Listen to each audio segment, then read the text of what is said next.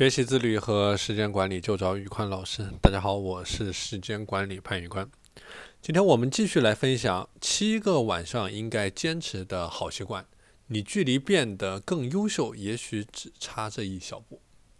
第四点呢，叫做去反思。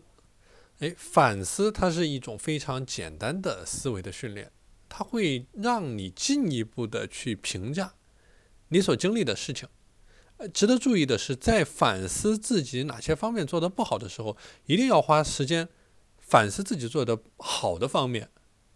哎，所以说你可以看见非常有意思啊，要去想哪些我做得好，哪些做得不好。哎，就像那个畅销书的作者劳拉·范德卡姆他说过，反思自己过去一天做得好的方面，会让你保持积极和感恩的心态。哎，同时当你去反思你做得好的时候呢？它又会让你去放大你这种做得好的一个行为，这样呢能给你带来更大的回报。下一个点叫做去给自己找出一个放松调节的方式。如果说你每天工作的时候都长时间的在电脑屏幕面前，那你就需要在生理上和心理上让你自己觉得放松，去找一个你觉得舒适。让你觉得身心愉悦和如释重负的地方，然后给自己二十分钟，去安安静静的专注于放松你自己。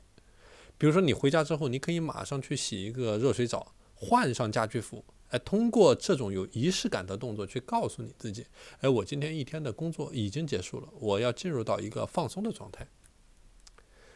好的，今天的内容就和大家分享到这里。我这边呢成立了一个自律和时间管理的社群，大家如果有兴趣加入的话，欢迎来添加我的微信 p a n l e o n 一九八八 p a n l e o n 一九八八，我是时间管理潘玉宽，我们下期节目再见。